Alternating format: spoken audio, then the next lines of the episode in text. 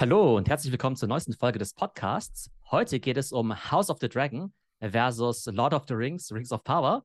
Und darüber wollen wir nicht nur sprechen, weil das beides coole Serien sind, beziehungsweise ich persönlich finde, dass nur eine davon eine coole Serie ist, sondern weil natürlich solche großen Streaming-Serien noch viele spannende Tech- und Wirtschaftskomponenten haben, nämlich zum Beispiel die Streaming Wars, das heißt, welche Plattformen sind gerade erfolgreich, dann auch die Frage, wie kommen diese Serien eigentlich an, gerade vielleicht auch bei jüngeren Leuten, wie erfolgreich sind die auf TikTok und warum spielen Podcasts auch eine große Rolle für den Erfolg von solchen Serien. Und über das Thema spreche ich wieder mit meiner Schwester Tumai, die ja auch beide Serien, glaube ich, sich angeschaut hat. Und deshalb erstmal Hallo Tumai und vorneweg, die allerwichtigste Frage: Bist du Team House of the Dragon oder Team Lord of the Rings? Hallo Theo. Ja, also ich bin auf jeden Fall äh, Team House of the Dragon und hätte das eigentlich nicht gedacht, weil ich eben von ja, Game of Thrones sehr enttäuscht war vom Ende, wie so viele Fans, und da ein bisschen mit einem schalen Beigeschmack raus bin aus der ganzen Geschichte. Also da habe ich ja zehn Jahre meines Lebens mit verbracht mit dieser Serie und das war schon sehr erschütternd, das Ende. Und ich habe gedacht, ja, ich gebe dem Ganzen trotzdem noch mal eine Chance und schau mal rein. Und nach den ersten paar Folgen fand ich auf jeden Fall House of the Dragon viel, viel besser als äh, Rings of Power. Und ja, Rings of Power habe ich, glaube ich, nach der dritten Folge oder so auch irgendwie aufgehört. Also fand ich jetzt nicht so motivierend, da weiterzuschauen und habe dann mit einer anderen Serie weitergemacht. Ich bin an sich ja kein großer Fantasy-Fan, aber ich fand halt Game of Thrones immer sehr cool. Und House of the Dragon schaue ich jetzt auch jede Folge immer sofort an. Also es kommt ja immer in der Nacht vom Sonntag auf Montag in den USA. Und wenn ich jetzt irgendwie Montagmorgens kein Meeting habe, dann schaue ich mir irgendwie sofort in der Früh, so nach dem Aufstehen so ungefähr, dann gleich die neueste Folge an. Lord of the Rings war aber nie so meins, also weder die Bücher noch ähm, jetzt auch äh, Rings of Power. Aber du bist ja an sich ja schon Fantasy-affin, oder? Äh, ja, also ich bin auf jeden Fall äh, eher Lord of the Rings-Fan von den Ursprungsfilmen her. Die habe ich mir sogar neulich gerade wieder alle auf einmal angeschaut, also so ziemlich am Stück, was eine ziemliche Experience war, das Ganze nochmal von vorn zu schauen und habe mich eigentlich wirklich sehr auf Rings of Power gefreut, weil ich dachte, ja, da werden jetzt sehr viele Hintergründe Hintergründe aufgedeckt und das wird jetzt richtig spannend und richtig cool. Und ich muss sagen, ich fand die erste Folge noch sehr ansprechend, habe mich wirklich gefreut und dann hat das Ganze irgendwie total abgeflacht. Also ich fand es dann irgendwann sehr uninteressant und ich kann dir gar nicht genau sagen, woran das jetzt lag weil eigentlich ist alles da, ist ganz cool, aber irgendwie hat es mich nicht so richtig gepackt. Also die Figuren haben mich nicht so richtig gepackt. Ähm, ich finde Galadriel, die ja eine sehr schillernde Figur ist bei Lord of the Rings, fand ich jetzt irgendwie überhaupt nicht überzeugend. Ja, und auch die anderen Figuren sind sehr blass. Ich kann dir jetzt gar nicht sagen, welche Rollen sie jetzt so wirklich spielen. Ich habe mich am Anfang sehr gefreut, dass es um die Elfen geht und äh, ja, auch die Elfenstädte, die waren wirklich wunderschön gemacht. Das war alles wirklich ganz cool, aber irgendwie zu glatt für mich, für meinen Geschmack. Ich bin da nicht richtig reingekommen, obwohl ich, wie gesagt, Lord of the Rings sehr, sehr cool finde. Auch nach nochmaligem Schauen, nach fast einem Jahrzehnt. Ich weiß gar nicht, die Filme sind ja wirklich schon ziemlich alt. Und äh, hingegen House of the Dragon, das hat äh, ja im Gegensatz zu Rings of Power im Laufe der Folgen eher an Fahrt aufgenommen. Also das fand ich jetzt nicht so ähm, super wie Rings of Power von der ersten Folge an, aber das hat wirklich ja an Tiefe gewonnen und da finde ich auch wirklich diese ganzen politischen Intrigen toll. Ich finde die, die Schauspieler überzeugend, ich finde die Targaryens super dargestellt. Bisschen komisch finde ich diesen Schauspielerinnenwechsel, aber gut, das ist ja ein anderes Thema. Genau, und bevor wir jetzt äh, zu sehr da nerdig reingehen, wir sind ja kein ähm, Serien-Review-Podcast, wobei über solche sprechen wir nachher noch äh, wollen wir natürlich auch über die ganzen Hintergründe sprechen, die ja hinter diesen Serien stecken. Das ist ja eines der großen Themen jetzt natürlich auch im Streaming-Bereich. Und ich glaube, da mal ganz interessant, vielleicht mal zu schauen, welche Studios dahinter stecken. House of the Dragon ist ja produziert von HBO. Ne? HBO steht ja immer für die Qualitätsserien in den USA. HBO selbst gehört zu Warner. Und äh, Warner Brothers kennt man ja wahrscheinlich. Die sind jetzt mit Discovery zusammen, zusammengegangen. Und in Deutschland wird es eben auf Wow TV ausgestrahlt. Ähm, das ist das, was Sky. ja früher mal Sky Ticket. Das heißt, das kann man dann ja eben auch monatlich sozusagen bestellen und abbestellen. Ich gehe mal davon aus, dass in den letzten zwei Monaten die, ähm, ja, die Abonnentenzahlen ganz gut waren.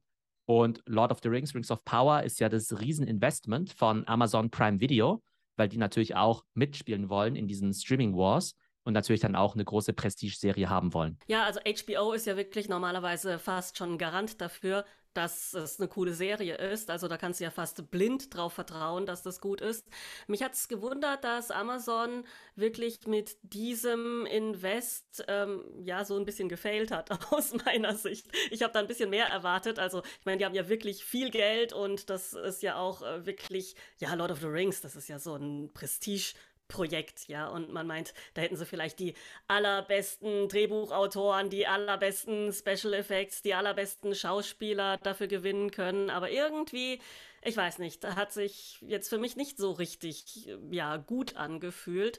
Ähm, warum investiert denn Amazon jetzt in so etwas, so viel Geld? Was versprechen die sich davon? Genau, vielleicht erstmal die Investments, das ist ja vielleicht auch ganz spannend, wie hoch oder wie viel die überhaupt investiert haben. Bei House of the Dragon ist es so, dass sie da so 15 bis 20 Millionen pro Folge investieren. Also für die ganze Staffel mit zehn Folgen so um die 200 Millionen. Ist ja auf jeden Fall ein ganzer Batzen Geld. Und auch dabei ganz spannend.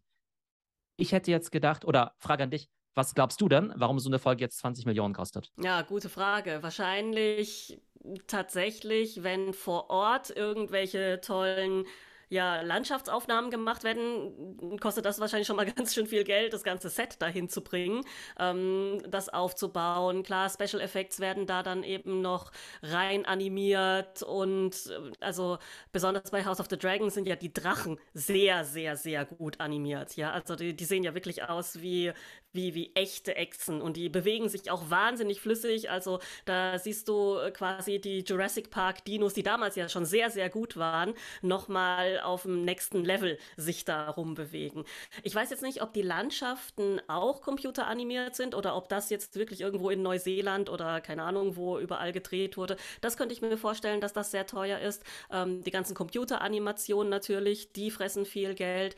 Die Schauspieler kriegen wahrscheinlich relativ wenig und wie ja allseits bekannt ist, kriegen die Drehbuchautoren fast nichts, was äh, auch erklärt, warum manche Dialoge bei super teuren Serien trotzdem sowas von grottig sind, weil an Drehbüchern eben gespart wird. Aber das ist so, ja, was ich mir vorstelle, warum so eine Folge so teuer wird. Ja, das Spannende ist, also tatsächlich habe ich zuerst auch gedacht, naja, es müssen ja die Landschaftsaufnahmen sein oder irgendwelche krassen Schlachten, wo dann irgendwie tausend Statisten aufeinander eindreschen und so weiter.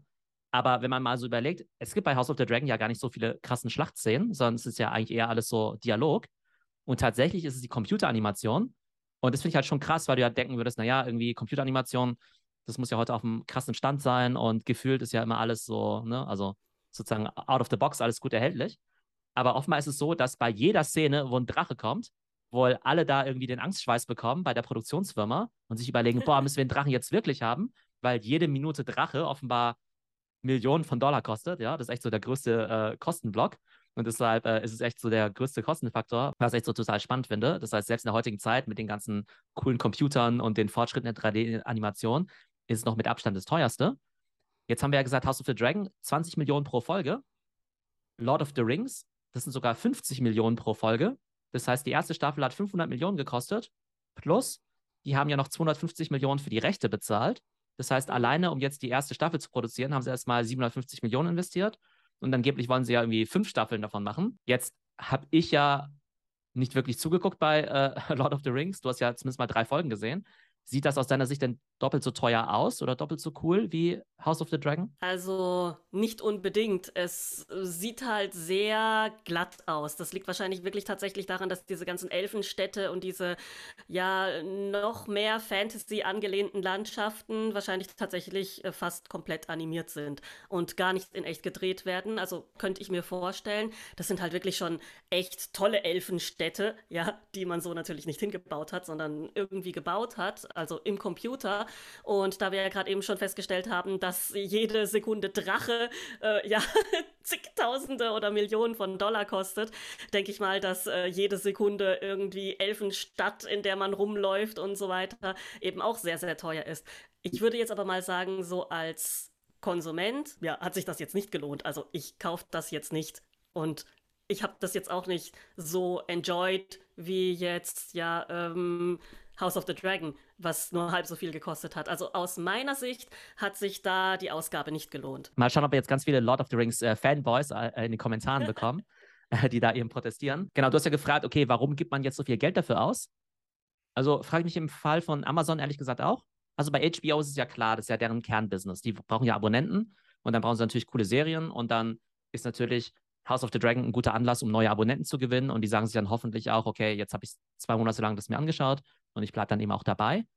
Bei Amazon ist es ja so, dass es ja einfach im Amazon Prime mit drin ist, bei Amazon Prime Video. Ich muss ja sagen, ich abonniere ja alle Streaming-Dienste. Ähm, ich schaue aber fast nie Amazon Prime Video, also bin ich jetzt nicht so ein riesen Fan davon. Du bist ja auch Amazon Prime Kunde, Kundin. Würdest du jetzt wegen dem Videoangebot das weiter abonnieren oder nicht abonnieren oder spielt es eigentlich für dich keine große Rolle? Also das spielt für mich jetzt ehrlich gesagt keine große Rolle. Deswegen auch meine Eingangsfrage, hä, warum investiert Amazon jetzt da so viel Geld, um diese Serie zu produzieren? Ja, weil HBO, klar, das ist halt deren Metier, das ist deren Business, aber Amazon macht sein Geld ja ganz woanders und ist ja jetzt keine Filmfirma.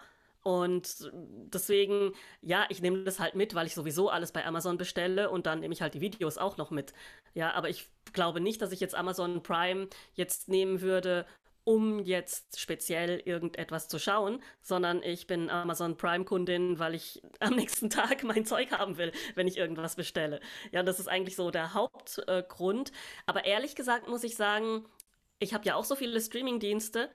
Für mich ist eigentlich gar nicht wirklich klar, wo ich was gucke. Ich schaue irgendwas und gerade wenn ich Sachen parallel gucke, dann kann ich dir tatsächlich nicht sagen, wo was läuft. Also dann muss ich jedes Mal, wenn ich jetzt mal zwei Wochen lang nicht dazu gekommen bin, irgendwas weiterzuschauen, muss ich tatsächlich nochmal neu überlegen, oh Mist, wo war das jetzt nochmal? Und dann gehe ich wieder auf mein Netflix und gucke, war das da? Oder dann gehe ich auf äh, ja, Amazon und gucke, war das hier? Also das heißt, mir ist überhaupt nicht bewusst, ja, äh, Amazon hat das jetzt angeboten oder Netflix hat das jetzt angeboten. Also wenn das jetzt irgendwie irgendwie die Absicht war, sich selbst als Anbieter zu positionieren, hat es zumindest bei mir halt gefailt, weil ich halt so viele Anbieter benutze, dass ich mir das tatsächlich nicht merken kann, wo ich was schaue. Ja, ich glaube, bei manchen Sachen ist es vielleicht offensichtlich, dass du halt wüsstest, naja, Mandalorian ist wahrscheinlich jetzt irgendwie bei Disney, ne?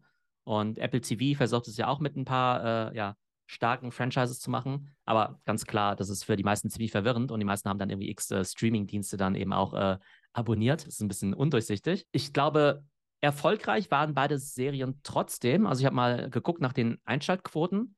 Die rücken natürlich jetzt nicht mit ihren offiziellen Zahlen unbedingt raus. Und die haben natürlich ein gewisses Interesse zu behaupten, das war ja der größte Hit aller Zeiten. Der Megawurf ever. Ich glaube, HBO ist extrem zufrieden. Also ich glaube, die Einschaltquoten für House of the Dragons sind besser als bei Game of Thrones, weil ähm, natürlich alle, die Game of Thrones schauen, auch House of the Dragon gucken. Und dann kommen eben noch Leute mit äh, neu dazu.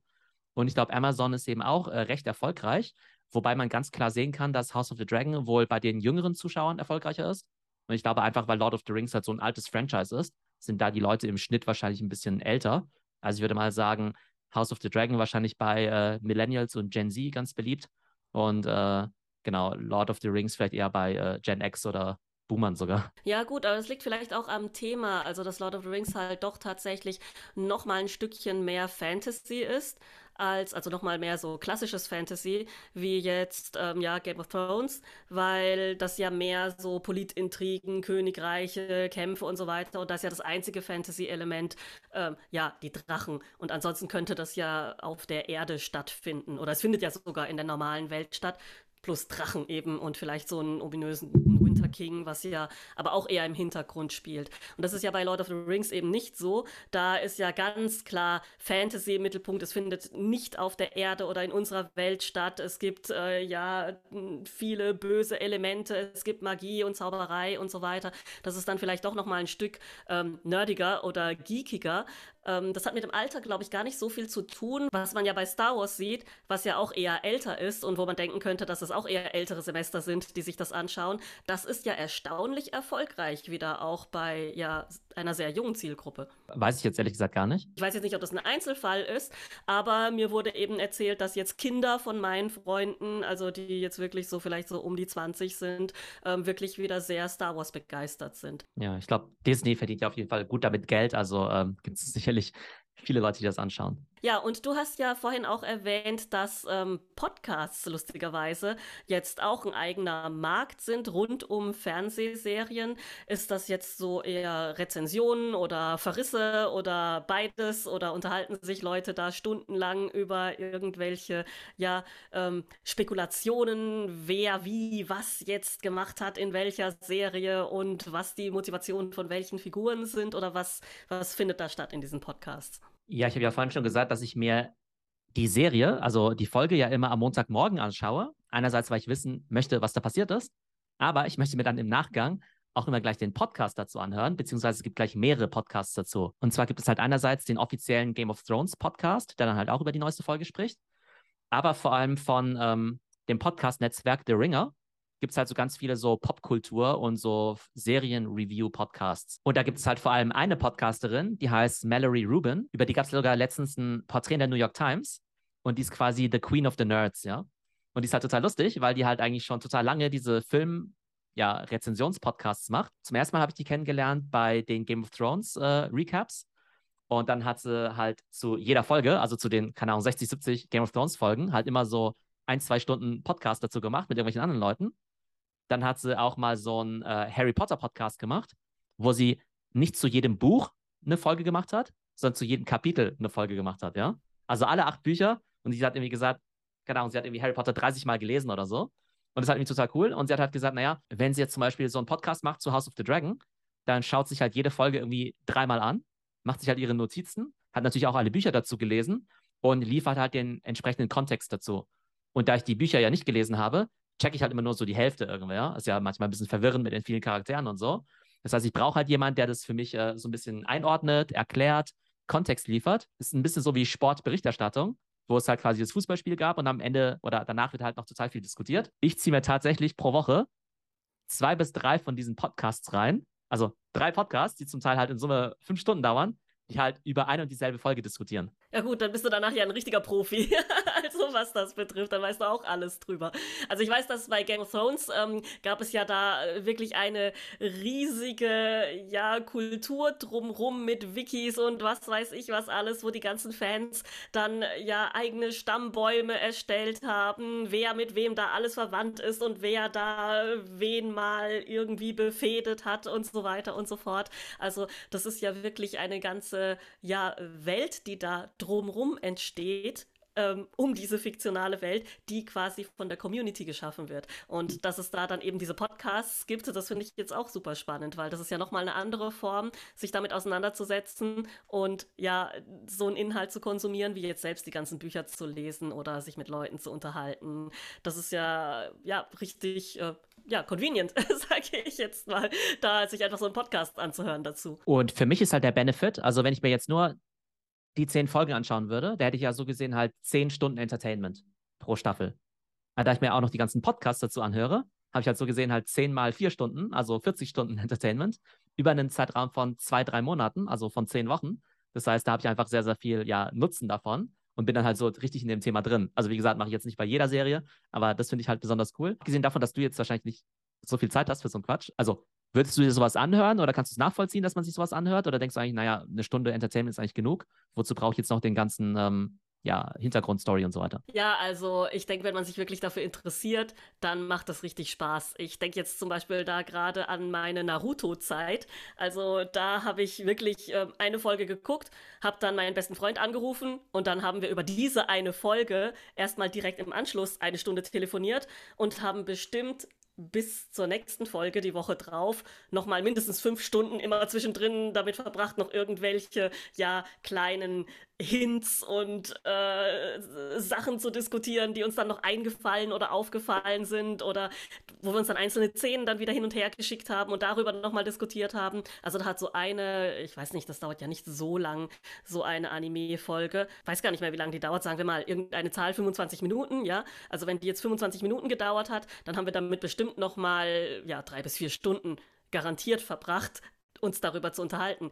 Und allein das hätte man schon aufnehmen können und irgendwie als Podcast senden können. Und das wären vier Stunden Material gewesen für etwas, was 25 Minuten gedauert hat. Also ich kann das sehr gut nachvollziehen. Ich selbst habe jetzt mit Kindern und Job und so weiter keine Zeit mehr, diese Podcasts nochmal anzuhören. Ich setze mich wirklich einfach nur hin, schaue einmal diese Folge und diskutiere dann mit meinem Mann darüber. Vielleicht nochmal direkt im Anschluss oder so, wenn wir zusammen kochen und uns noch was einfällt.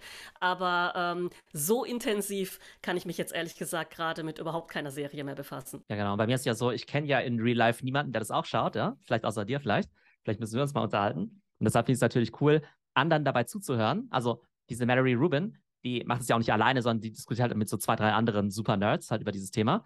Ähm, aber wie findest du so ihren Job, wenn du das so hörst? Also quasi dafür bezahlt zu werden, die ganze Zeit über solche Sachen zu fachsimpeln? Oder würdest du sagen, nee, also das ist nämlich schon ganz nett, aber du würdest jetzt nicht 30 Mal alle Harry Potter Bücher durchlesen. Also ich finde das total genial. Ich habe gedacht, wenn das vor zehn Jahren schon möglich gewesen wäre, ja, dann würde ich jetzt auch sowas machen. Also dann, dann hätte ich wirklich mit meinem besten Freund damals, äh, mit dem Jason, äh, wirklich einfach Naruto aufgenommen. Lustigerweise ist Naruto ja immer noch oder wieder auch bei der jungen Generation super beliebt, weil mir rattert es gerade im Kopf, ob wir nicht doch nochmal unsere Naruto-Leidenschaft nochmal aufleben lassen sollen, weil wir das wirklich komplett auseinandergepflückt haben und uns darüber unterhalten haben. Und wenn du dafür auch noch Geld kriegst, das ist ja super genial. Und so wie sich das anhört, kann die ja auch ganz gut davon leben, oder? Ja, definitiv. Und das Witzige ist ja immer, ne, das führt uns ja wieder auf so ein anderes Thema, so eine Creator Economy, kannst du wirklich jedes Hobby zum Beruf machen. Also jetzt nicht so, dass jetzt irgendwie, dass es jetzt irgendwie Millionen von äh, Filmpodcastern gibt, die jetzt irgendwie äh, Milliarden von Dollar verdienen. Aber ich glaube schon, dass ein paar Leute ganz gut davon leben können. Und so ein Gary Vee, der sagt ja auch immer so ein bisschen als überspitztes Beispiel, auch wenn du dich jetzt nur mit so einem Nischenthema beschäftigst, wie Wrestling, und zwar nicht Wrestling allgemein, sondern nur Wrestling aus den 80er Jahren, wo es halt irgendwie um die Matches ging zwischen Hulk Hogan und dem Macho Man oder sowas, ne? Selbst dann gäbe es halt genug Leute, die dir halt zuhören, wenn du dich halt auf so ein Thema äh, ja, spezialisierst. Und dann natürlich bei solchen Sachen wie Anime oder halt solchen Mega-Sachen wie jetzt Game of Thrones oder sowas, da gibt es halt natürlich eine Audience dafür. Und möglicherweise dann eben auch auf Deutsch, dass du halt sagst, hey, klar gibt es irgendwie schon auf Englisch, aber gibt es denn auch schon ein gutes Format auf Deutsch? Also finde ich einfach ganz äh, witzig dass es da so ein ganzes Ökosystem drumherum gibt. Und wie gesagt, das ist ja für mich auch ein Großteil des Spaßes. Das ist ja so ähnlich, wie ich Sport gucke. Ne? Also klar, ich schaue mir die Spiele an, aber ich lese ja immer nebenbei Twitter, ne? Und dann höre ich die Podcasts dazu und schaue mir dann irgendwie die äh, Debate-Shows dazu an. Jetzt fragen sich die Leute wahrscheinlich die ganze Zeit, wann ich eigentlich arbeite, wenn ich die ganze Zeit äh, Zeit für sowas habe.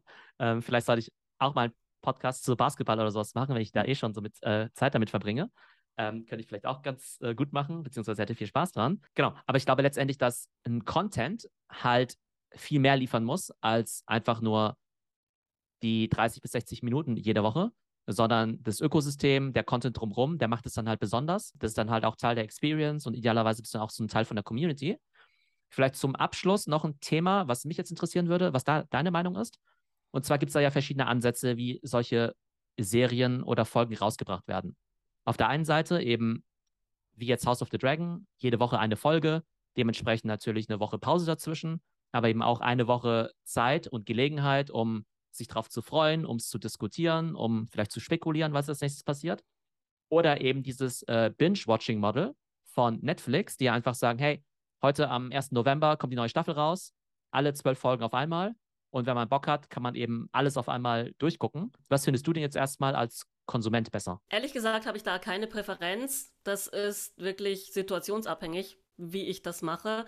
Ich finde es generell eigentlich angenehmer, wenn die Sachen schon draußen sind. Also vor allen Dingen bei Sachen, bei denen man nicht sicher ist, ob die fertig gedreht werden, weil das natürlich äh, sehr ärgerlich ist, wenn ja, wenn wenn man eine Staffel von irgendwas guckt, was ein Pilot ist und dann geht es überhaupt nicht weiter. Also das heißt, ich fange sehr gerne Sachen an, wo schon mehrere Staffeln draußen sind.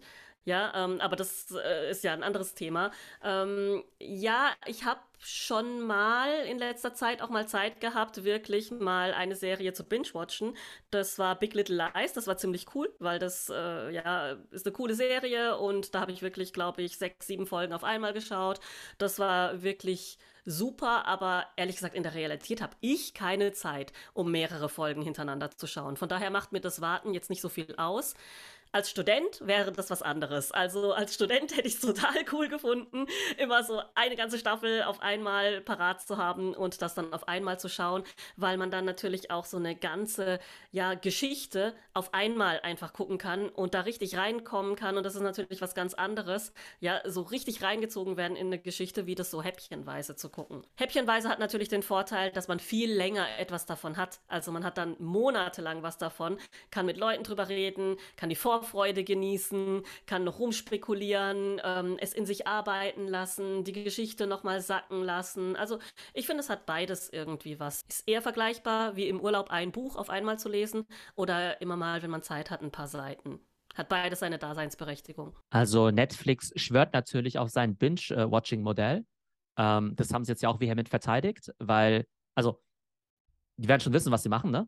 Aber ich persönlich finde es aus wirtschaftlicher Sicht eigentlich nicht so gut, weil ich glaube eigentlich schon, dass es wichtig ist, dass du halt auch eine gewisse kulturelle Relevanz hast.